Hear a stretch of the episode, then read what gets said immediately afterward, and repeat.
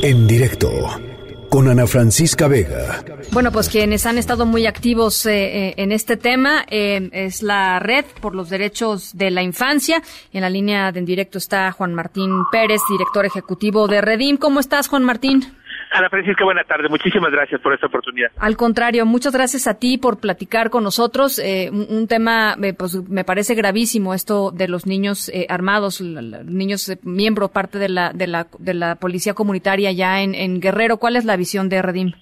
Bueno, como recordarás, hace ya una década estamos documentando que niños, y adolescentes están siendo víctimas de reclutamiento en muchas expresiones. Esto también recordará al público, nos ocurrió con las policías comunitarias en Michoacán. en su momento con el doctor Mireles, quien eh, con él debatimos públicamente lo ilegal que representaba involucrar a niños eh, en estos hechos armados, más allá de la legítima defensa que puedan tener los pueblos eh, indígenas. nos parece que las crack lo han usado más como un recurso mediático, como un performance. Hasta esta es la tercera ocasión que lo hacen. Hasta donde nosotros hemos podido explorar, no hay participación activa de los niños y niñas en actos armados, pero valdría la pena insistir en que esto, más allá de el performance o el llamar la atención como acción desesperada, eh, sí es un acto ilegal porque podría considerarse corrupción de menores, explotación y, por supuesto, exponerlos a violencia. Ellos están, creo, claramente señalando que es una urgencia que el Estado mexicano les acompañe y les proteja, porque, como recordaba Ana Francisca, el Estado de Guerrero se ha convertido en uno de los de las capitales mundiales de la producción de amapola, que es por supuesto una de las drogas de mayor rentabilidad económica y esto no hay que, digamos, olvidarlo, está asociado a redes de corrupción de caciques locales, de autoridades, que pues dejan a las policías comunitarias solas. Hace un par de días ocurrió esta masacre terrible de los músicos, algunos de ellos integrantes de la policía comunitaria y como según se dijo, algunos de los niños presentados son eh, huérfanos de estas, de estas personas asesinadas. Es decir, el Estado está obligado a intervenir, no para perseguir a las cracks, no para perseguir a los indígenas, para sino para responder con su responsabilidad, ofrecer seguridad, y esa va a ser la forma de prevenir que no se involucren niños en eh, estos actos de reclutamiento. Claro, sí, la, omisión finalmente es del Estado, ¿no? Eh, este grupo armado de los ardillos, pues ha estado literalmente eh, azotando con, violentamente la región durante mucho tiempo este y, y, y, finalmente pues la, la, la ausencia de, del Estado ahí es lo que provoca que esto pues que esto pueda suceder y que esto pueda aflorar y que se normalice digamos la, la presencia de un niño en un en un en una en un medio tan violento no Efectivamente, mira, tristemente no es, estamos hablando ahorita de esta zona de Guerrero, pero está ocurriendo en todo el país.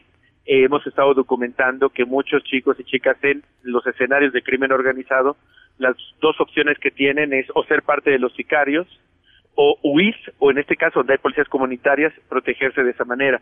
O sea, porque los niveles de violencia y de barbarie, lo único que les dan como alternativa es estar armados.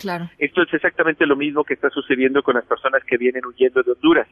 Es precisamente las maras y las pandillas que tienen control territorial y que no dan opciones lo que están provocando estos éxodos. El desplazamiento de muchas comunidades de Guerrero es ya una alarma, se ha estado documentando por organizaciones internacionales.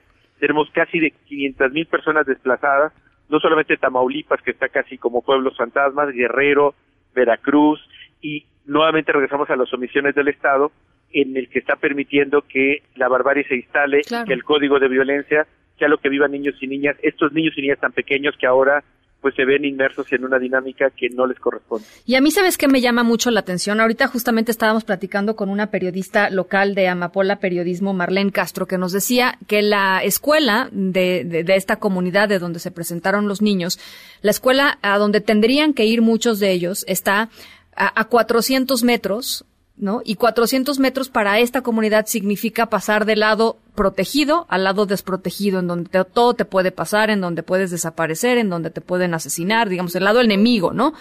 Y lo que te das cuenta cuando, cuando te pones a pensar que es algo eh, que puede ser resuelto de una manera mucho más focalizada es que efectivamente no hay una estrategia para lidiar con la violencia a nivel comunitario, porque si la hubiera, ¿no? Están tan identificados algunos de los factores que podrían hacerle un cambio en la vida diaria de los niños, por ejemplo, en este caso, poner una escuela o poner un salón de clases en un lugar en donde sea seguro para ellos ir y no y, simplemente no existe, ¿no? No existe esa posibilidad. Y mira, aquí obviamente se cruzan varios elementos. La guerra es un negocio y este negocio no solamente tiene fuentes legales, también ilegales. Por eso es que cuando hablamos de las redes de corrupción entre caciques locales, policías, autoridades locales, pues forma parte de este negocio y que obviamente las omisiones tienen explicación en la gran el gran poder que han tomado estos grupos criminales dentro de los propios niveles del Estado.